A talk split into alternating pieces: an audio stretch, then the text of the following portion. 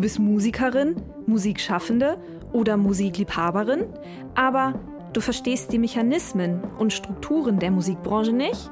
Oder in deinem Netzwerk fehlen dir gewisse Kontakte? Vielleicht sehnst du dich auch nach Unterstützung, Sichtbarkeit oder Mut für dich und dein Projekt? Weißt du was? Du bist hier genau richtig. Hi und herzlich willkommen zum Podcast von Raketerei. Ich bin Imke Mahura, ich wohne in Hamburg und mein Herz schlägt für Musik. Ich habe meine Leidenschaft zum Beruf gemacht. Nicht als Musikerin, nein, dafür fehlt mir das Talent. Ich promote, ich bucke, ich manage ein Indie-Label. Ich bin Macherin. Ich bin eine von wenigen und ich frage mich schon lange warum. Deswegen habe ich mich auf die Suche gemacht und ich habe Antworten gefunden. In dieser Podcast-Serie porträtiere und interviewe ich Frauen, die die Musikbranche prägen und mitgestalten. Ich zeige, wo die Frauen, Ladies und Bitches der Musikbranche stecken. Und noch mehr. Ich beantworte euch durch diese Interviews zentrale Fragen zur Musikbranche, mache auf Vorbilder sowie Vielfalt aufmerksam, empowere und vernetze. Klingt gut, oder?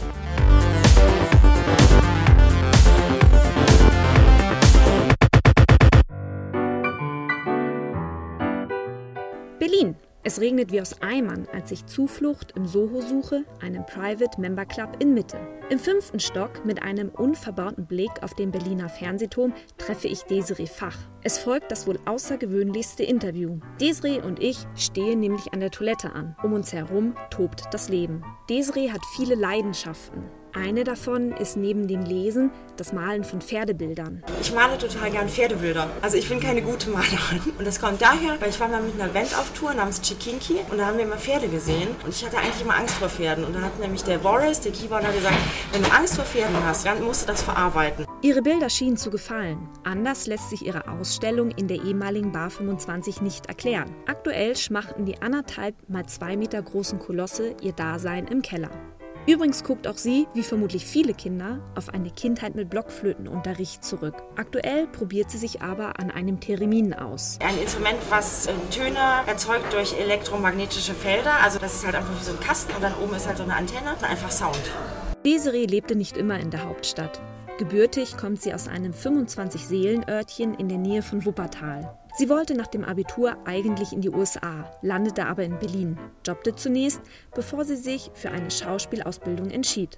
Nach der Ausbildung und zwei Jahren am Braunschweiger Theater folgte aber eine Lebenskrise. Ich wusste nicht wirklich, was ich machen will und habe meine ehemalige Austauschschülerin, bei der ich in Australien war und die hier im Rheinland war, in London besucht und die hat gesagt, komm, wir gehen mal auf ein Konzert von Peaches und Gonzales. Am Merchstand kam sie mit einem Mitarbeiter des Berliner Musiklabels Kitty O ins Gespräch, dem Label, bei dem Peaches und Gonzales unter Vertrag waren. Eine schicksalhafte Begegnung. Denn nach dem Konzert packte sie ihre Sachen zusammen, zog zurück nach Berlin und begann ein Praktikum bei eben diesem Musiklabel. Ein Jahrespraktikum, den man einfach alles macht. Also vom Promomappen kopieren bis zum Tourposter verpacken. Dieses Praktikum ebnete ihr den Weg in die Musikbranche. Mit der Schauspielerei hat Desiree heute nichts mehr am Hut. Viele denken auch, wenn man Schauspiel gelernt hat, dann kann man ja auch lügen oder kann man sich besser verkaufen oder so, aber das ist totaler Quatsch.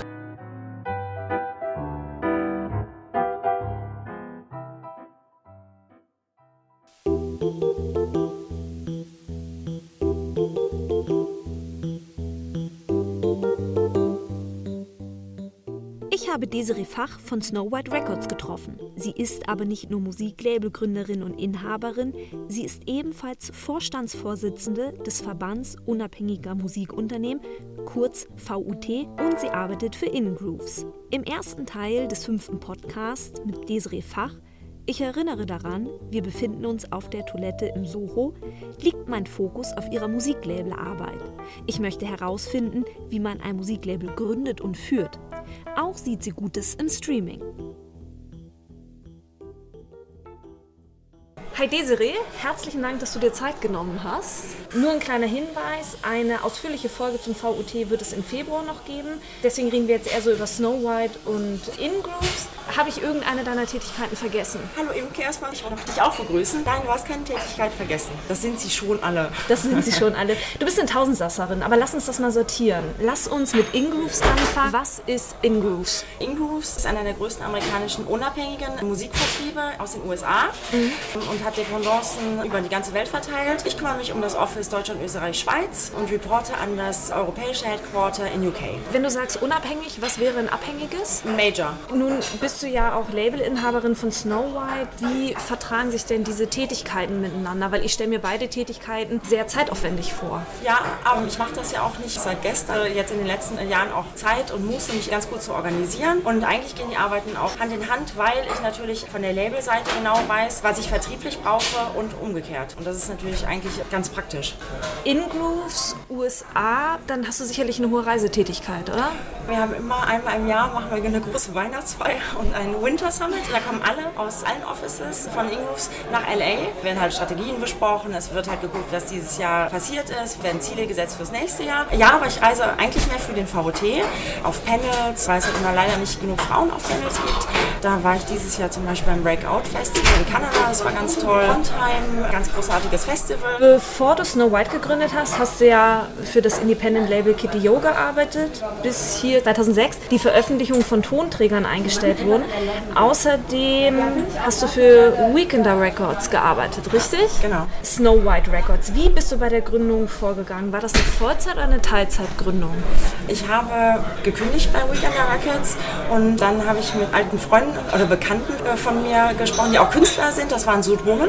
Das war total lustig und die haben ein Label gesucht und dann habe ich gesagt, hm, keiner, eigentlich fällt mir jetzt gar, gar kein Label wirklich für euch in Deutschland ein. Natürlich vielleicht auch mit dem Hintergrund, weil ich es am liebsten selber machen wollen würde. Und dann haben wir gesagt, ja, dann gründe du doch das Label und dann veröffentlichst du das Album. Deswegen heißt Snow White auch Snow White, weil ein Song von Sudwoman, einer der ganz frühen Songs, Snow White heißt. In welchem Jahr befinden wir uns gerade? Gründung von Snow? 2009. 2009. Woher wusstest du vor so vielen Jahren, wie man ein Musiklabel gründet? Ich wusste das gar nicht. Ich wusste halt, was die Tätigkeiten eines Labels sind, weil ich natürlich bei Kitty oder bei Weekender Records gearbeitet habe. Aber wie ich ein Gewerbe anmelde und so, das wusste ich natürlich nicht. Habe es aber dann einfach probiert, habe mich reingelesen. Es gibt ja Google.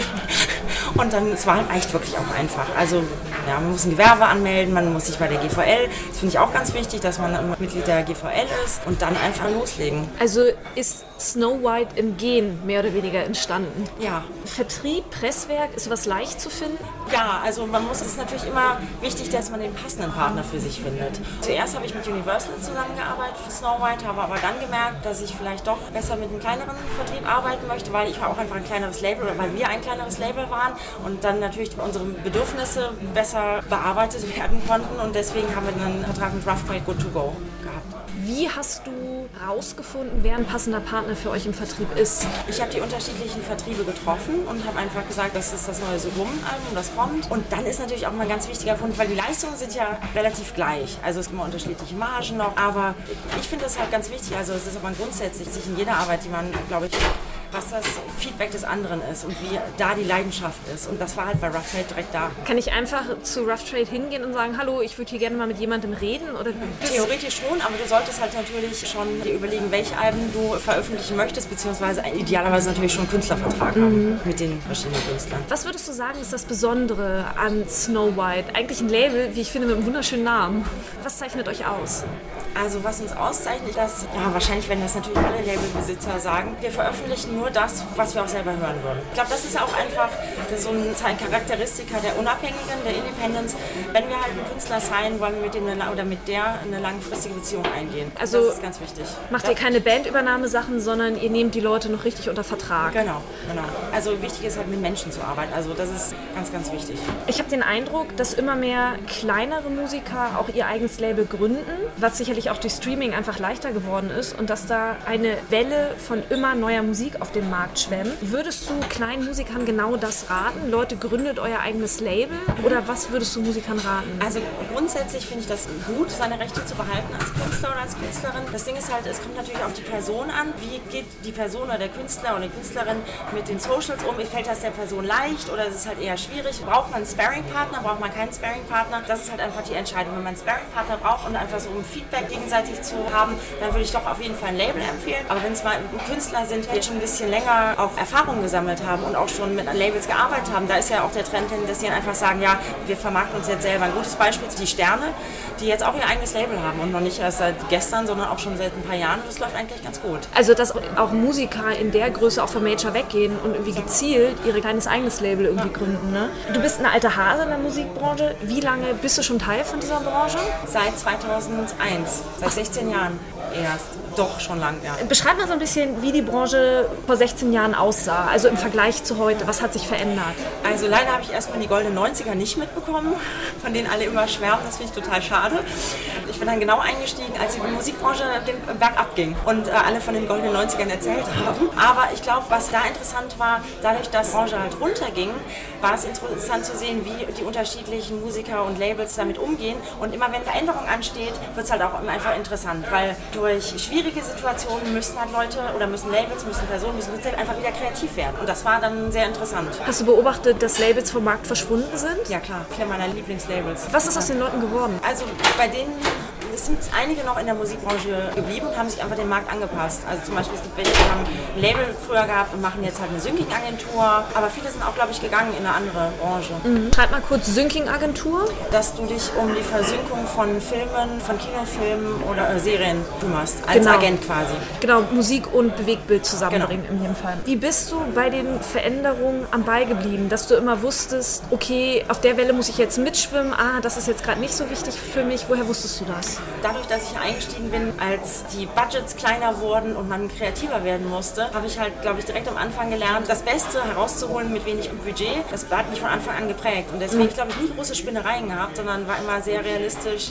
Ich habe deswegen versucht, mit Künstlern kostengünstige, kreative Ideen herauszustellen. Gab es, als du Snow White gegründet hast, also 2009, ich meine, so langsam geht es ja auch wieder hoch mit der ganzen Musikbranche, gab es essentielle Fehler, die bei der Gründung unterlaufen sind? Und Herausforderungen, also, die ja, dir... klar, also es, jeder Release ist eine Herausforderung. Also weil man muss jedes Mal gucken, wie reagieren die Medien, wie reagiert der Künstler oder die Künstlerin. Oft ist es ja auch, dass sich dann auf dem Weg Wege ändern. Ich glaube, das ist auch ganz wichtig, dass man immer versucht, flexibel zu sein. Welche Strömungen und Bewegungen nimmst du aktuell in der Musikbranche wahr? Deutscher Hip-Hop natürlich, aber das ist ja mittlerweile kein Geheimnis mehr, dass klar deutscher Hip-Hop seit zwei Jahren die Strömung überhaupt ist. Aber auch viel Latin, das finde ich eine große Strömung. Und von Industrieseite aus? Genauso. Also wenn du dir die Spotify Top 50 anguckst, mhm. ist halt deutscher Hip-Hop. Ja. Was denkst du denn, wo sich die Branche hinbewegen wird? Musikalisch, aber auch auf Seite von Musikschaffenden. Also ich meine, Streaming ist ja auch ein großes Thema. Was denkst du, wo sich das alles hinbewegt? Ich glaube, dass langsam begreifen alle, auch unabhängig, es hat ein bisschen, ein bisschen gedauert, wie wichtig Streaming ist. Gerade im Augenblick sind es, glaube ich, 8% aller Deutschen haben Subscription Service, Abonnement, einen DSP. Und ich glaube, wenn man mal hochrechnet, wie sich das in den nächsten Jahren entwickeln kann und was das auch für Chancen für Labels und für Künstler hat, also sehe ich die Zukunft sehr, sehr positiv. Mhm. Also ich glaube, der Musikmarkt ist jetzt irgendwie das vierte Mal in Folge gewachsen und das wird natürlich so weitergehen. Was Genres angeht, ich glaube, das deutsche Hip-Hop, das geht noch ganz weit nach oben. Also da sehe ich noch kein Ende. Und die Branche passt sich immer an. Oft ist es ja so, wenn irgendwas Neues ist, dann motzen immer alle am Anfang und alle stemmen sich dagegen und dann plötzlich sehen alle, wie gut doch die Veränderung ist und dann gehen sie alle mit dem Flow. Kann ich daraus ausschließen, dass ihr bei Snow White auch die Künstler über Streaming vertreibt, über Spotify mhm, und iTunes und so?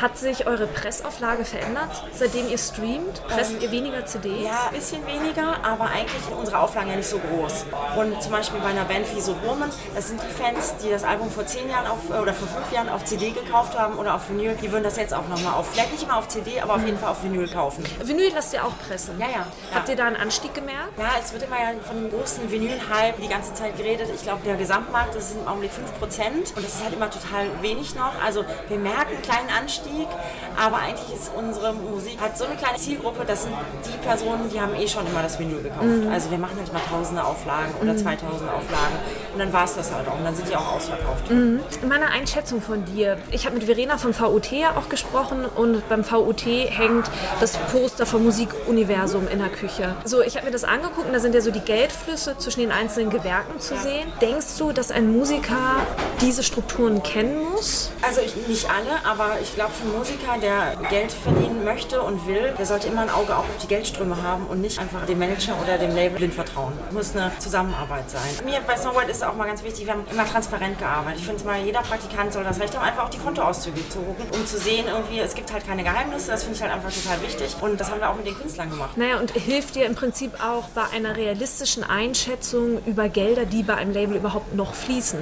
ne, wenn man das offenlegt. Ja, genau. Das, weil oft Künstler denken, irgendwie das Label verdient ja noch total viel Geld. Das stimmt aber halt gar nicht. Also bei unseren Künstlern ist es, sie sind verständnisvoll, beziehungsweise weil sie auch sehr darum kümmern, also wie die Geldflüsse sind mhm. und weil wir auch 50-50 Deals haben. Mhm. Also der alte Punkrock-Deal 50-50. Alle Einnahmen werden halt in einen Topf geschmissen, bis recouped ist, also bis die Ausgaben eingespielt worden sind und dann wird halt 50-50 geteilt. Und ich glaube, das ist ein ganz fairer Deal. Mach mal die Rechnung auf In-Grooves und deine Labelarbeit. Prozentual, wo steckst du mehr Arbeit rein? Also glücklicherweise habe ich ja bei Snow White Patrick Daniel, das ist unser Labelmanager. Der macht eigentlich alles. Wir arbeiten schon so lange zusammen. Das ist wirklich ganz toll. Manchmal denke ich nur an was und dann kommt eine Mail von Patrick, ja, und der hat es schon gemacht und hat so viele Ideen und es wäre halt ganz, ganz weit vorne und überall dran. Und deswegen ist mein Fokus eigentlich in Grooves. In Grooves. Ja. Und auch so prozentual, wie viel Tätigkeit steckt im VUT, seitdem ja, du... Meine Wochenenden. Deine Wochenenden. Meine Wochenenden. Ja, früher bin ich feiern gegangen, heute arbeite ich für den VUT am Wochenende. Ja, Rock'n'Roll geht auch anders. Kurz noch zurück zu dir. Wenn ich dich treffen möchte, wo treffe ich dich? Wo sind so Veranstaltungen, auf denen so. ich dich anquatschen kann? Auf jeden Fall wäre es gut, wenn du der Music Industry Women Seite folgen würdest, irgendwie über die Verena vom VOT auch noch was erzählt hat in der Folge im Februar, weil wir machen Veranstaltungen, wir kooperieren zum Beispiel mit dem We Make Waves Festival und. Leider wirst du mich nicht mehr treffen, nicht mehr so oft. Naja, und eine Desiree Fach trifft man garantiert auch irgendwo auf Facebook. Gibt es noch irgendetwas, das du loswerden möchtest? Ich würde gerne noch mal einen Appell starten an alle Frauen, die in der Musikbranche oder in die Musikbranche einsteigen möchten und Musikerinnen natürlich auch. Man kann relativ einfach ein Label gründen. Wenn man Fragen hat, kann man zum VOT gehen und man kann mir schreiben über Facebook. Aber gründet ein Label, wenn ihr das Gefühl habt, ihr müsst halt Musik veröffentlichen. Wenn ihr Musik machen möchtet, macht Musik und veröffentlicht sie einfach. Um gehört zu werden, muss man auch manchmal ein bisschen lauter sein. Meryl Streep hat gesagt, wenn du einen Platz am Tisch haben willst, dann sei laut. Das war Desiree Fach von Snow White und Ingrooves und vom VUT. Herzlichen Dank, dass du dir Zeit genommen hast. Ich danke dir, Imke. Es war toll.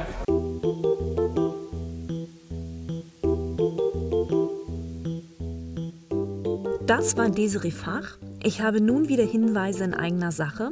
Bewertet meinen Podcast auf iTunes und abonniert, sofern noch nicht passiert, mein Newsletter. Den findet ihr auf meiner Homepage www.raket3.com. Keine Sorge, ich werde euch nicht zuspammen. Als Abonnent bekommt ihr meinen Podcast direkt zu euch ins E-Mail-Postfach geschickt. Zudem halte ich euch über die Entwicklungen von Raketerei auf den Laufenden. Das könnte vor allem deswegen spannend sein, weil in diesem Jahr eine Menge passieren wird. Die nächste Folge erscheint am 15. Januar. Hier spreche ich mit Andrea Rothaug, der Geschäftsführerin von Rock City, über die aktuellen Projekte und Vorhaben des Vereins. Und ich freue mich, wenn ihr wieder mit dabei seid.